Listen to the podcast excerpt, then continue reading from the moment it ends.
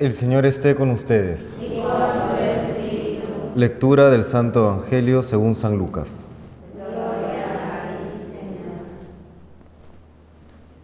Los padres de Jesús solían ir cada año a Jerusalén por las fiestas de Pascua. Cuando Jesús cumplió 12 años, subieron a la fiesta según la costumbre, y cuando terminó se volvieron. Pero el niño Jesús se quedó en Jerusalén sin que lo supieran sus padres. Estos, creyendo que estaba en la caravana, hicieron una jornada y se pusieron a buscarlo entre los parientes y conocidos. Al no encontrarlo, se volvieron a Jerusalén en su busca. A los tres días lo encontraron en el templo, sentado en medio de los maestros, escuchándolos y haciéndoles preguntas. Todos los que le oían quedaban asombrados de su talento y de las respuestas que daba. Al verlo se quedaron atónitos y le dijo su madre, Hijo, ¿por qué nos has tratado así? Mira que tu padre y yo te buscábamos angustiados. Él les contestó, ¿por qué me buscabais? ¿No sabías que yo debía estar en la casa de mi padre? Pero ellos no comprendieron lo que les quería decir. Él bajó con ellos a Nazaret y siguió bajo su autoridad. Su madre conservaba todo esto en su corazón.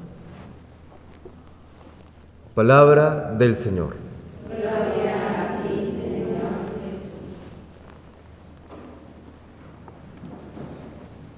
Celebramos hoy el Inmaculado Corazón de la Santísima Virgen María. Y quería centrarme en aquellas palabras que le dirige la Virgen a los tres pastorcitos en Fátima. Al final mi corazón inmaculado triunfará anunciando algo que está por venir y sin embargo es algo que también ya había ocurrido en la historia. ¿Cuándo ha triunfado ya el Inmaculado Corazón de nuestra Santísima Madre? Pues en su vida terrena. Vemos el triunfo de la gracia en el corazón inmaculado de María desde su concepción, ¿no? la Inmaculada Concepción, y en el transcurso de toda su vida, aunque quizá destella con una mayor luz allí al pie de la cruz. Si nos ponemos en la situación de la Virgen, si nosotros estuviésemos allí, ¿cómo hubiésemos afrontado aquella situación? Su hijo, la persona que ella más ama por ser su hijo y por ser Dios, se ve calumniado, se ve maltratado y luego es crucificado y muerto en la cruz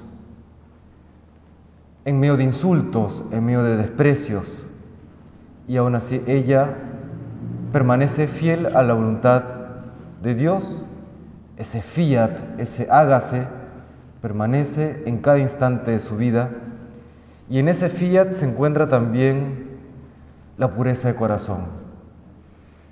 Cuánto resentimiento habría en nuestra alma si estuviésemos allí en el lugar de María y sin embargo, ella en ningún momento una palabra de fastidio, de rencor, de resentimiento, nada.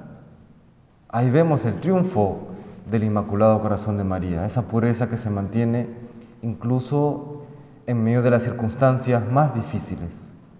Es capaz luego de purificar su memoria o de darle un nuevo sentido a todo aquello. También, por supuesto, gracias a la resurrección, es decir, por la gracia. Ese ya es el triunfo primero del Inmaculado Corazón de María en la historia, en su vida terrena.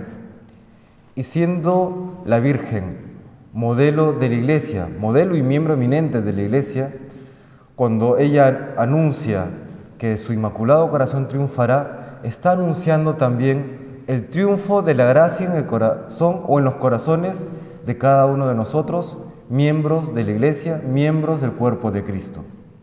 Es decir, para que triunfe el Inmaculado Corazón de María, para que se siga, para que se siga siendo presente, es necesario que triunfe la gracia en nuestros corazones. Erradicar cualquier resentimiento, erradicar cualquier tipo de odio, de rencor, de rechazo hacia los demás. que sepamos, tanto como la Virgen como Cristo, saber perdonar a los que nos han hecho daño o a, aquellos que quieren hacernos daño, que sepamos también permanecer fieles a su voluntad, incluso en medio de las circunstancias más difíciles. Ese fiat, ese hágase que pronunció la Virgen en la anunciación del ángel, de la misma manera tiene que hacerse presente en nuestras vidas. Eso le pedimos hoy a la Santísima Virgen María, a su Inmaculado Corazón, que así como en ella la gracia pueda triunfar en nuestros corazones, que pueda triunfar la caridad cristiana, la solidaridad, la generosidad y el perdón. Que el Señor nos bendiga.